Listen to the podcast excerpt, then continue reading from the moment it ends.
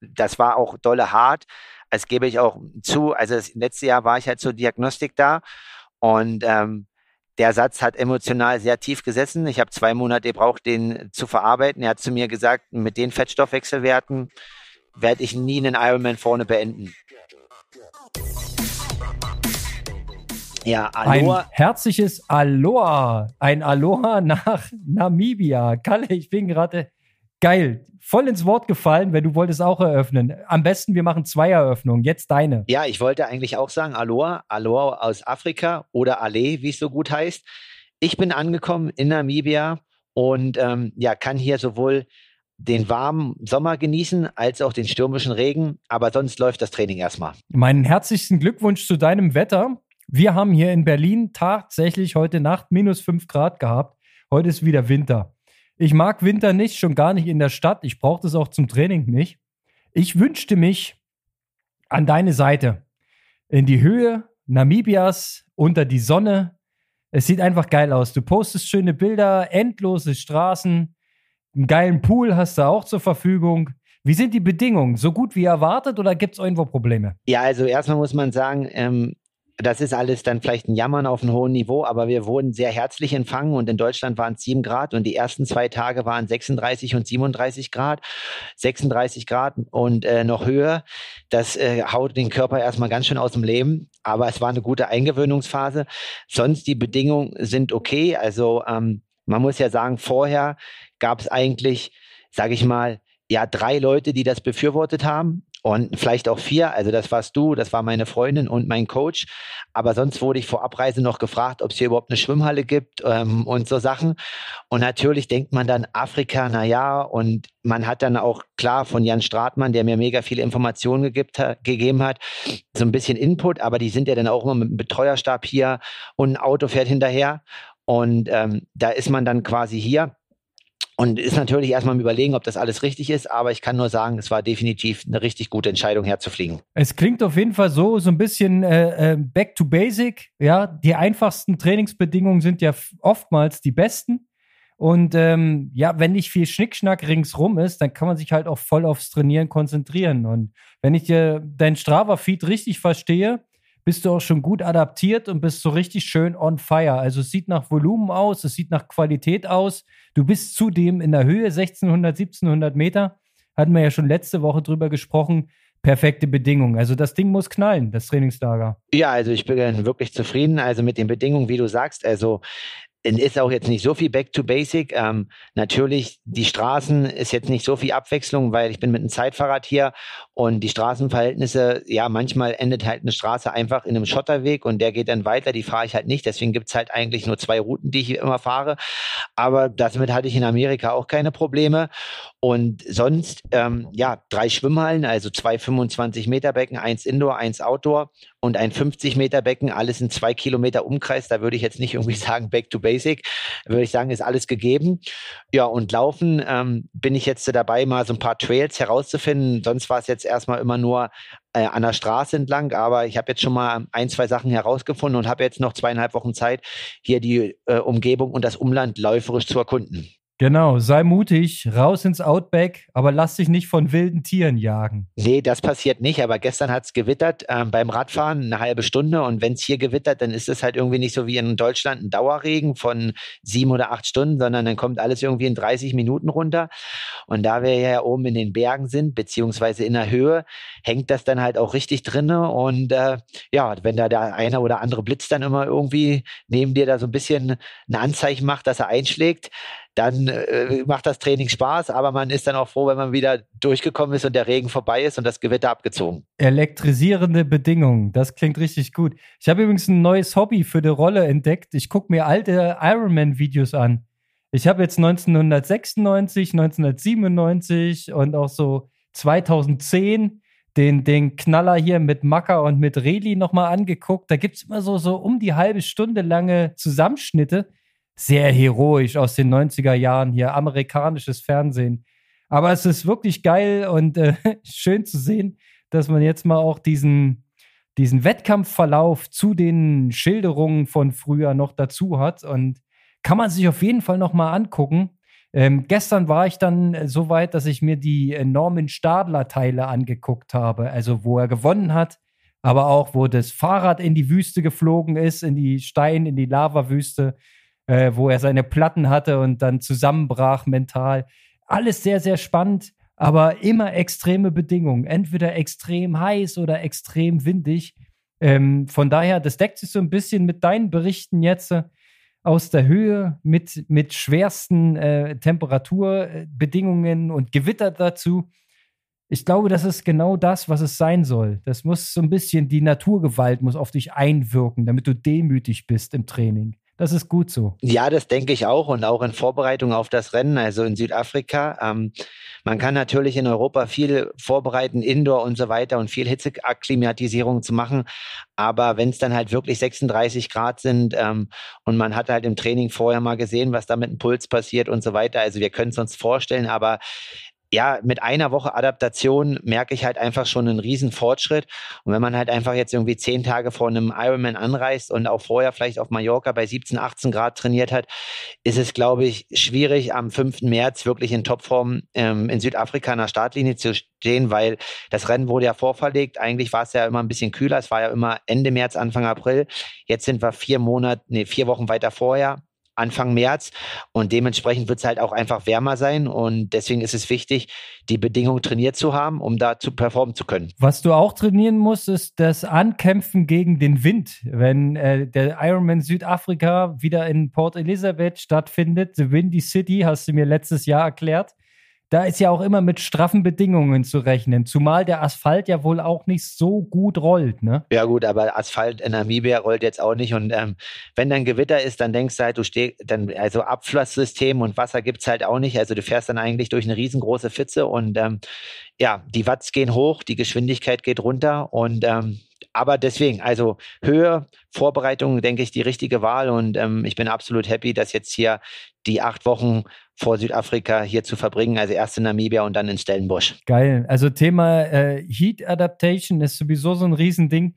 Ähm, bei diesen alten Triathlon-Videos habe ich auch so ein Interview mit Chris McCormick, mit Macker gesehen. Der hat berichtet, sein erster Auftritt auf Hawaii war 2002 und da waren wirklich offenbar gnadenlose Bedingungen.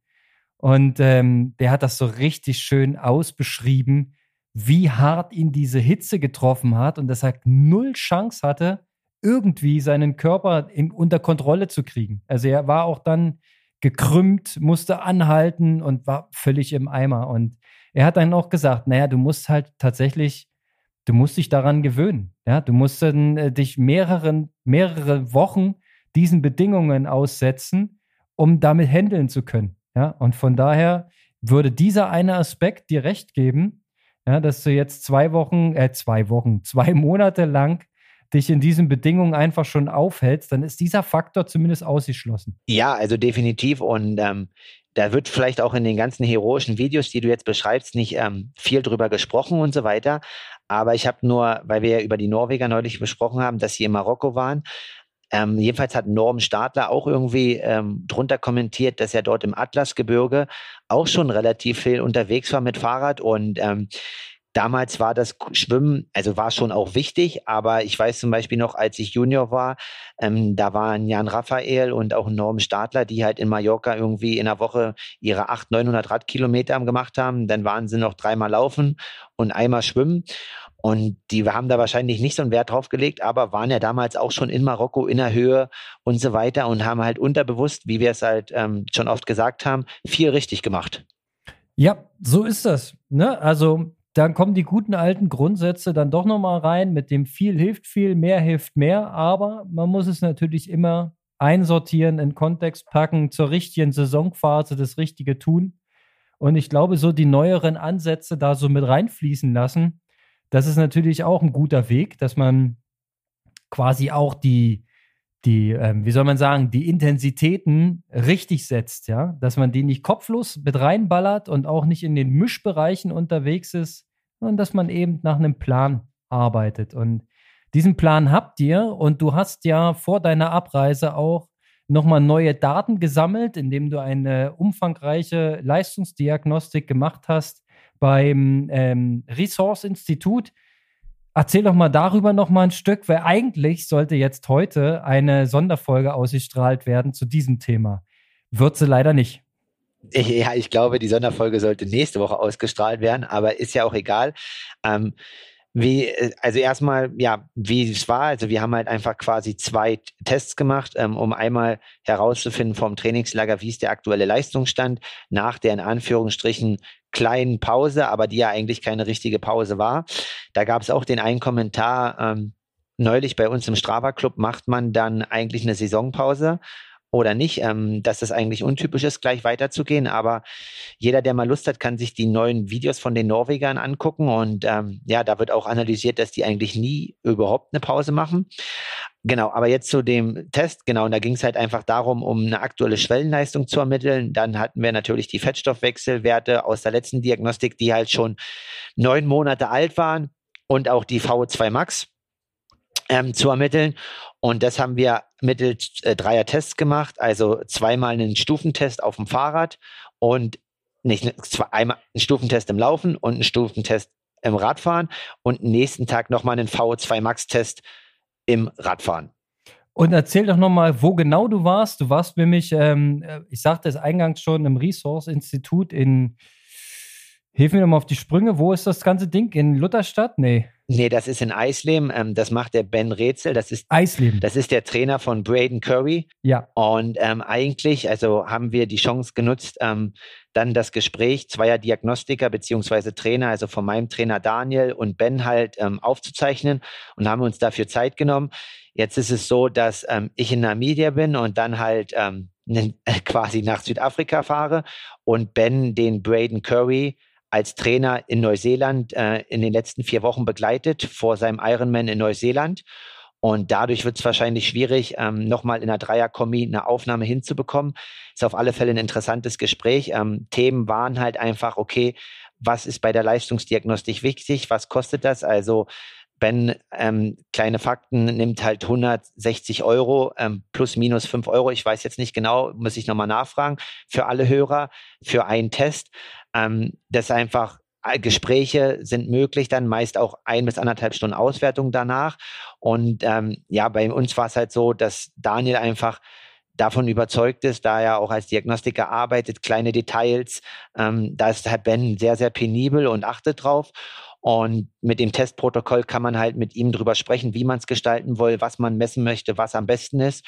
Und deswegen, ähm, ja, sind wir jetzt einfach da geblieben, einfach um einen gewissen Standard mit einer hohen Qualität zu sichern. Und natürlich könnte ich auch irgendwo in Leipzig das machen, aber es sind halt irgendwie manchmal schwierige Dinge vom klimatisierten Raum und Testbedingungen. Da geben halt manche Diagnostiker oder manche Labore nicht so viel Acht drauf. Und da haben wir uns halt einfach bei Ressource in Eisleben sehr wohl und aufgehoben gefühlt. Klang auch so. Ich habe ähm, große Teile des Gesprächs versucht zu hören. Äh, bei allen Schwierigkeiten. Es war sehr, sehr spannend. Ähm, wir müssen das an irgendeiner Stelle auf jeden Fall korrigieren und nachholen, das ist klar. Ähm, ich fand es auch ähm, eine gute Adresse für dich, denn äh, du sagtest eingangs, der Ben Rätsel ist Trainer von Braden Curry. Und für alle, die es vielleicht nicht wissen, der junge Mann hat auf jeden Fall schon Ironman-Rennen gewonnen und war bei der WM in St. George äh, Dritter hinter Lionel Sanders und hinter Christian Blumenfeld. Von daher ähm, sehr starker Athlet und wenn dessen Trainer ähm, deine Diagnostik macht, dann wirst du damit auf jeden Fall was mitnehmen und arbeiten können. Ähm, kannst du mal die Katze aus dem Sack lassen? Wie hat er dich eingeschätzt? Bist du konkurrenzfähig mit deinen Werten? Ja, also das auf alle Fälle. Also er hat mir im Endeffekt erstmal auch gratuliert. Ähm, also das war auch dolle hart. Das gebe ich auch zu. Also das letzte Jahr war ich halt zur Diagnostik da und ähm, der Satz hat emotional sehr tief gesessen. Ich habe zwei Monate gebraucht, den zu verarbeiten. Er hat zu mir gesagt, mit den Fettstoffwechselwerten werde ich nie einen Ironman vorne beenden. Also, und ähm, das ist erstmal eine harte Aussage, die ihn einen als Athlet halt ganz schön mitnimmt. Und ähm, die hat mich halt dann irgendwie so bewegt, ja, das haben wir alles schon über das ganze Jahr besprochen, meine Ernährung umzustellen, im Training da Sachen zu machen, so dass ich jetzt bei einer submaximalen Belastung ähm, nach der Weihnachtszeit halt 70 bis 75 Gramm ähm, weniger Kohlenhydrate verbraucht habe. Und da meinte er, aus seiner Sicht ist das halt ähm, über den Zeitraum eine sehr, sehr gute Entwicklung. Und ähm, dass man das natürlich jetzt in der Höhe nicht übertreiben darf. weil in der Höhe ist ja der Verbrauch grundsätzlich höher, aber dass der Weg, der dort eingeschlagen wurde, ähm, richtig ist. Und ich formuliere es mal so, mein Trainer Daniel war auch sehr zufrieden mit dem vor allen Dingen metabolischen Werten, weil er meinte, naja, wenn man halt einen Körper fünf oder zehn Jahre in Anführungsstrichen Zucker tankt und das dann neun Monate umstellt, dann heißt das nicht, dass das unbedingt anschlägt. Ähm, also das ist natürlich immer der Wunsch, aber dass das dann auch funktioniert, äh, steht auf einem anderen Blatt Papier. Also bist du ein guter Responder, du hast auf das Training geantwortet, auf die veränderte Ernährung geantwortet und äh, die, die Werte sind jetzt da.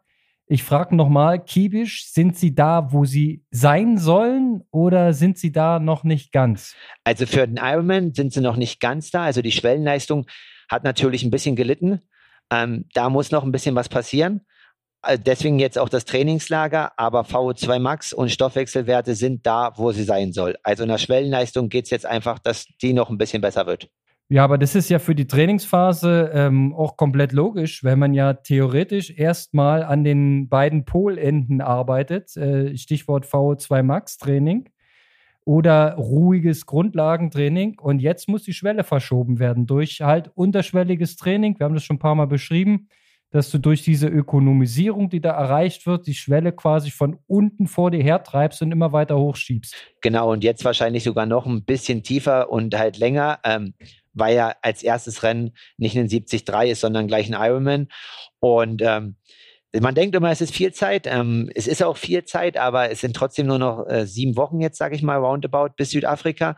Und deswegen gab es jetzt auch in der Höhe nicht erstmal irgendwie einen sanften Einstieg mit drei oder vier Tage Wandern. Also es ist jetzt auch mein viertes Mal in der Höhe. Und deswegen, ja, muss ich da auch einfach als Athlet das halt richtig managen können und einordnen und damit halt Pulswerten auch arbeiten und im Training reagieren. Also wer es auch vielleicht auf Strava gesehen hat, die ersten Radfahrten sind ja bei 180, 170 Watt passiert, weil einfach der Körper schon noch ganz schön arbeiten musste, aber mittlerweile hat sich das alles gut eingepegelt. Ja, da äh, hast du auch irgendwo mal kommentiert, der Coach sagt, ähm, scheiß auf die Watts, es zählt erstmal der Puls. Ne? Und da muss man sich erstmal eingrufen, das ganze System wieder adaptieren. Ähm, das hast du ja bestimmt ähm, jetzt schon im Griff. Zumindest sah das so von den letzten Kommentaren her so aus. Ich habe noch ein geiles Trainingsprogramm für dich. Ja, weil du sagst, noch ein bisschen unterschwelliger und quasi so, es klang für mich so wie lang, lange, lange Intervalle und da fiel mir gleich ein Trainingsprogramm ein, was ich mal irgendwo von Timo Bracht aufgeschnappt habe. Ja, für alle, die ihn nicht mehr kennen, er war auch mal ein sehr, sehr erfolgreicher deutscher Ironman-Triathlet. Und äh, der hatte so ein Lieblingsprogramm, das hieß äh, 6 mal 20 Minuten Ironman Race Pace. Ähm, irgendwie, Pause gab es auch noch dazwischen, aber sowas zum Beispiel, ne? Dass du dann irgendwie eine lange Session machst und einfach lange Race Pace Intervalle machst, die sind ja in der Regel unterschwellig. Ja, also du wirst gerade lachen, Konrad. Ich weiß nicht, ob du vielleicht mein E-Mail-Postfach oder meinen Trainingsplan gehackt hast. Also ich weiß jetzt nicht, ob 6 mal 20 sind oder 4 mal 30, aber sowas in der Art steht jetzt äh, am, jetzt muss ich überlegen, am Samstag drauf. Wir nehmen heute am Donnerstag auf für euch. Ähm, sowas in der Art von Timo oder von den Altmeistern habe ich in zwei Tagen auf dem Plan. Wunderbar, wunderbar. Das klingt gut. Ja, vielleicht hatte dein Coach auch so ein paar alte Interviews ge, äh, reingesneakt oder ein paar, paar Oldschool-Programme gewälzt. Ja, ich glaube, ich glaube fest daran, dass diese Programme Sinn machten, ja, weil ähm, es passt halt in diese Ökonomisierungsphase es ist auch irgendwie logisch, dass du dich an diese Wettkampfbelastung quasi heranarbeiten musst. Ja, und dabei immer ähm, so, da fällt mir nochmal dieses Gespräch mit Marcel ein, was wir da hatten vor einem Jahr ungefähr, immer wieder dem Fettstoffwechsel die Bühne überlässt, ja, dass du quasi nicht dominierend in den Kohlenhydratstoffwechsel verfällst, sondern dass du quasi ruhig genug arbeitest, um den optimal auszunutzen. Ja, also eine Dr. Zellers dieser Welt würden sagen, so Fat Max Bereich müsstest du jetzt arbeiten. Ja, und das ist natürlich so ein ominöser Begriff, den, den, den, den trifft man natürlich nicht. Ja, der, der ist ja nicht festmachbar. Der, der ist ja nicht genau bei 250 Watt oder sowas, sondern der ist halt irgendwo und ist ja auch ein Bereich und kein Punkt. Aber so, ähm, so sollte es sich zumindest anfühlen. Ja, also ich weiß zum Beispiel, dass wir jetzt nicht in dem Bereich vom Ironman Pace ich das schon gemacht habe, aber in 73 Vorbereitung, äh, wo ich auch meine besten Wattwerte in einem 73 getreten habe, habe ich auch solche Programme gemacht mit 5 mal 20 Minuten. 73 Pace, das ist natürlich dann schon deutlich intensiver. Das ist nicht Ironman spezifisch, so wie wir es halt gerade besprochen haben, aber es geht ja auch in diese lange Dauerbelastung ähm, das ist dann wahrscheinlich ein Stück unter der Schwelle oder genau dran. Aber das wollen wir von Ironman nicht, weil wir wollen ja noch einen Marathon danach laufen. Genau, aber Höhe macht den nächsten Punkt. Also ich freue mich auf alle Fälle, auch wenn dann äh, die Sauerstoffzufuhr in zweieinhalb Wochen in Südafrika wieder eintritt und dann mal schauen, wie es dann weitergeht. Aber eigentlich mit Höhe habe ich nur gute Erfahrungen gemacht und äh, freue mich dann quasi auch mit keiner großen Reise und so weiter noch irgendwie hinfliegen zu müssen, sondern einfach, ja, einfach ein Flug, eine Stunde und dann geht es halt weiter. So sieht es aus. Ähm, ich muss dich nochmal fragen, anschließend nochmal an diese Leistungsdiagnostik und die ganzen Zahlen, Daten, Fakten, die man da so ermittelt.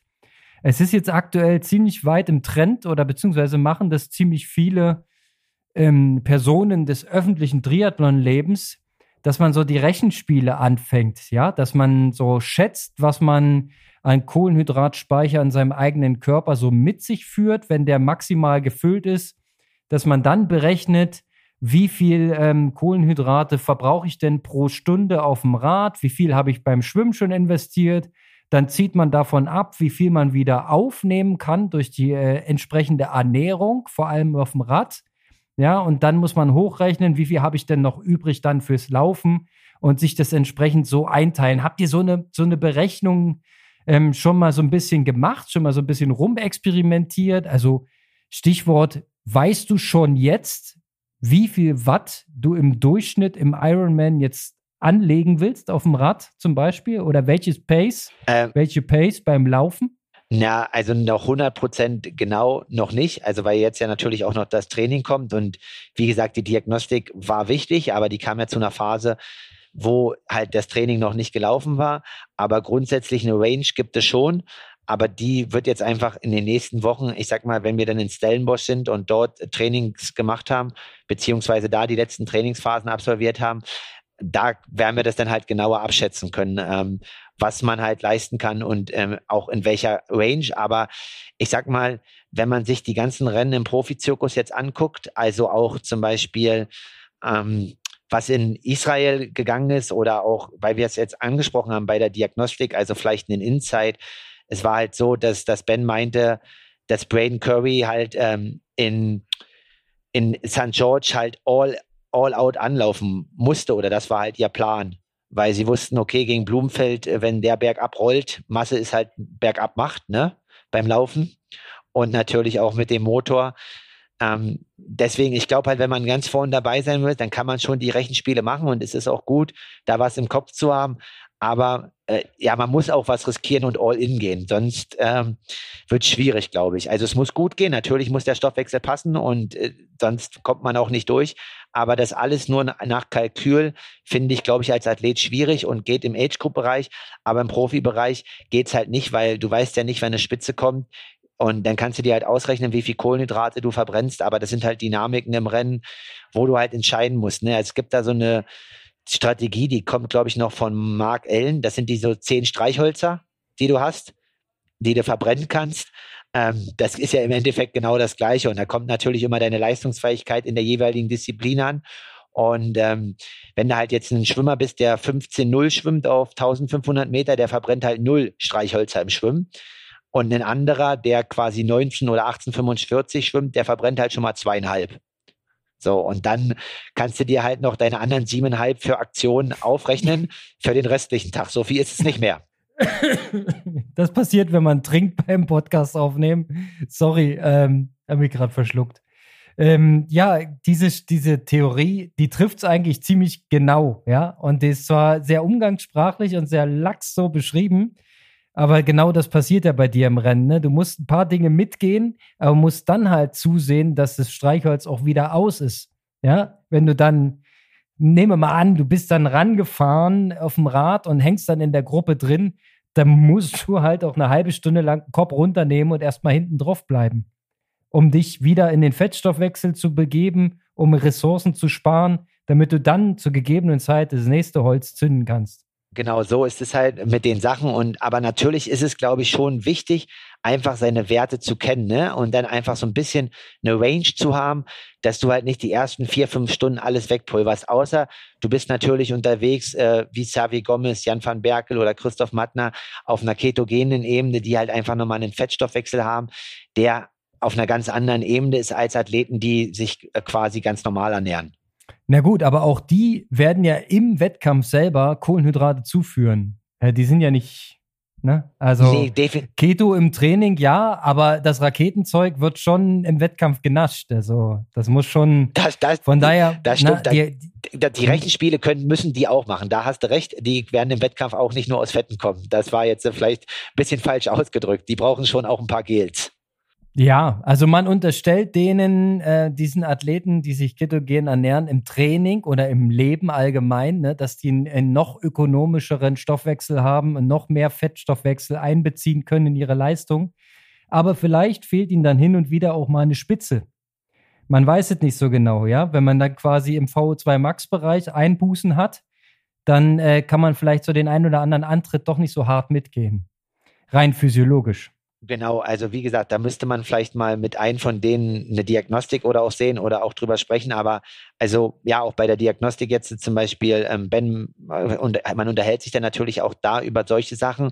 Und er sagt halt auch, das ist ähm, aus seiner Sicht empfiehlt er das nicht und wird das auch nicht machen, weil das birgt halt auch ein paar Risiken. Aber ich will mich da jetzt nicht irgendwie mit Halbwissen hier aus dem Fenster lehnen, weil davon habe ich jetzt nicht so viele Ahnung und ich weiß, dass wir einige Hörer haben, die sich ketogen ernähren.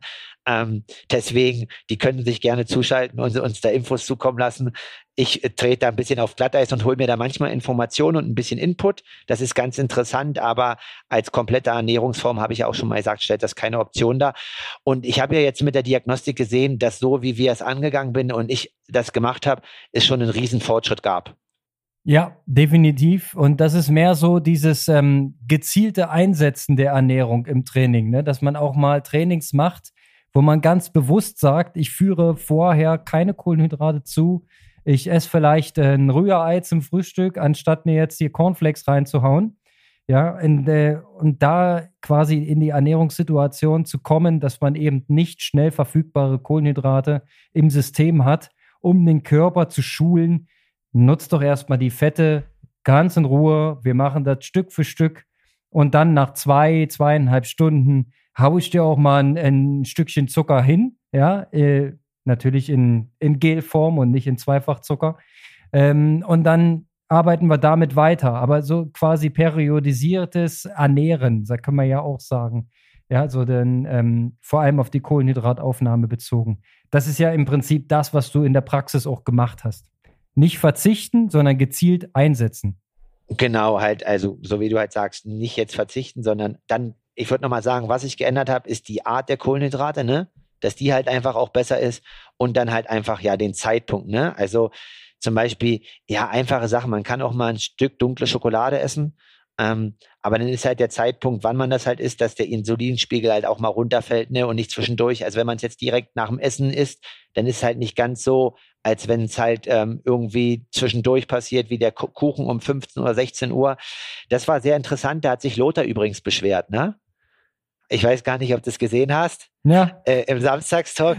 Ja, habe es gesehen, ja. Dass äh, alle Profi-Triathleten immer schreiben, sie essen Kuchen und, äh, und so weiter. Und ich fand es gut, dass er es sagt, weil er hat ja gesagt, die haben auch eine Verantwortung der Jugend gegenüber und da wird viel, in Anführungsstrichen, Bullshit kommuniziert. Ja, aber in beide Richtungen, ne? Also äh, manche suggerieren, du kannst fressen, was du willst, und manche suggerieren, du musst dich immer zusammenreißen. Die Wahrheit liegt natürlich irgendwo dazwischen. Genau, also ich denke auch ein gesundes Mittelmaß. Also ich kann auf alle Fälle auch sagen, dass ich auch ein Telefonat hatte, wo mir Leute gesagt haben, ähm, dass äh, man essen kann, was man will. Die Norweger trinken nur Red Bull und so weiter. Aber das Thema ist halt, ja, es mag bei denen funktionieren. Ich weiß auf alle Fälle, dass ich von der Zuckerfraktion war und bei mir hat es nicht funktioniert. Ja, und ich glaube, da ist auch ganz schön viel Image und Show dabei, ne? Vor allem das mit dem Pizza. Aber ähm, Gustav Iden hat es in irgendeinem Video äh, irgendwann mal auf den Punkt gebracht. Vielleicht war es auch Blumfeld, ich verwechsel die manchmal äh, in der Erinnerung. Er meinte, na klar kannst du Pizza essen. Ja, wenn du acht Stunden am Tag trainierst, ist es eigentlich scheißegal, was du isst. Ja, der trifft das eigentlich ziemlich. Aber dann musst du halt auch acht Stunden trainieren an dem Tag. Und ähm, da ist dann auch was Wahres dran, ja, weil da ist ja die zweite Tageshälfte, ist er kohlenhydratfrei unterwegs. So, so viel kann er gar nicht fressen. das stimmt auf alle Fälle.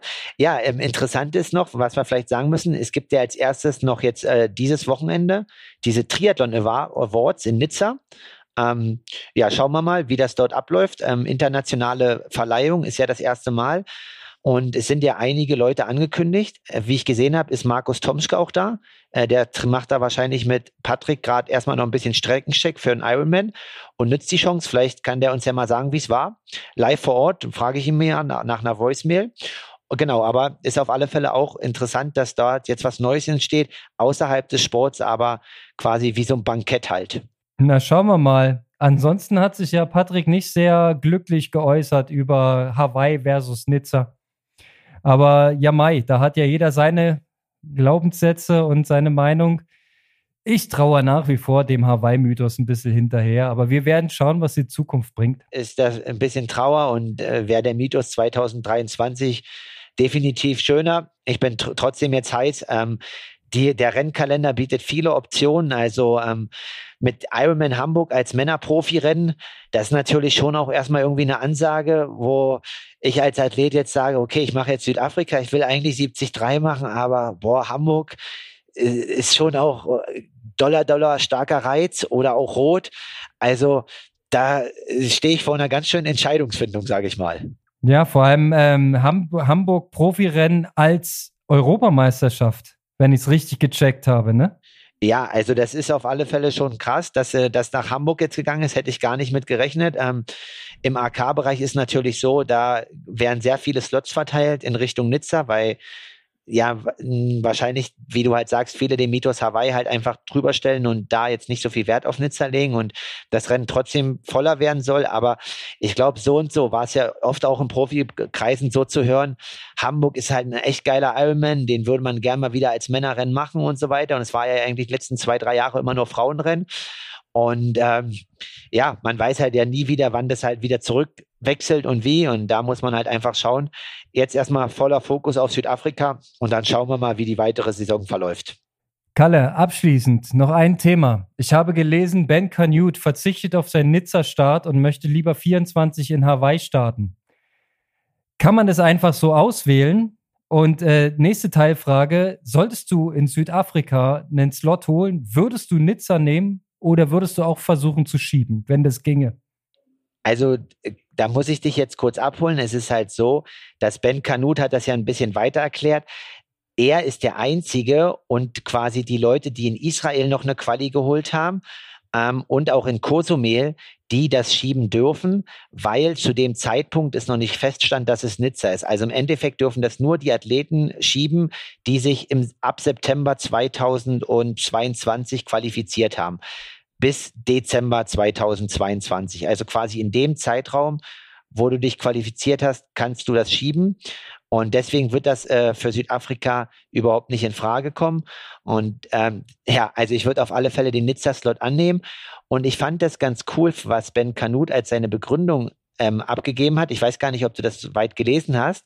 Es ging darum, dass er seinen Bruder heiratet und er die Hochzeit anderthalb Jahre vorher mit seinem Bruder geplant hat. Und damit er mit einer Hawaii-Vorbereitung und einer 73 WM bei der Hochzeit seines Bruders dabei sein kann, ist es genau das Nizza-Wochenende gewesen. Und ähm, die ganze Familie hat quasi ein Jahr lang alles auf die Hochzeit und sein Training ausgerichtet, beziehungsweise seinen Wettkampfkalender. Und jetzt aufgrund der Entscheidung von Ironman hat er gesagt, kann er da jetzt nicht nochmal alles umändern. Also finde ich ein mega Statement von ihm und äh, kann es total nachvollziehen. Also wenn eine Familie anderthalb Jahre alles nach dir plant und Ironman schiebt es halt dann, ja, dann ist es halt mal nicht, ne? Zum Glück hatte er die Wahl an der Stelle. Du hättest sie also in Südafrika nicht. Und wenn du dich qualifizierst, Kalle, dann mache ich jetzt hier mal, lehne ich mich mal weit aus dem Fenster, dann äh, werden wir uns nochmal umbenennen. Dann wird es ein Allee-Kalle. Dann wird es ein Allee-Kalle für 2023. Das machen wir so. Alles klar. Kalle, ich ähm, bedanke mich. Das war ein sehr erfrischendes Gespräch. Ich wünsche dir noch alles Gute da unten. Ja, ähm, halt schön die Stellung und weiterhin so viel Erfolg beim Training. Sieht alles gut aus. In dem Sinne, Aloha und gutes Training ins frische und winterische Berlin. Berlin. Aloha. Aloha, Kalle.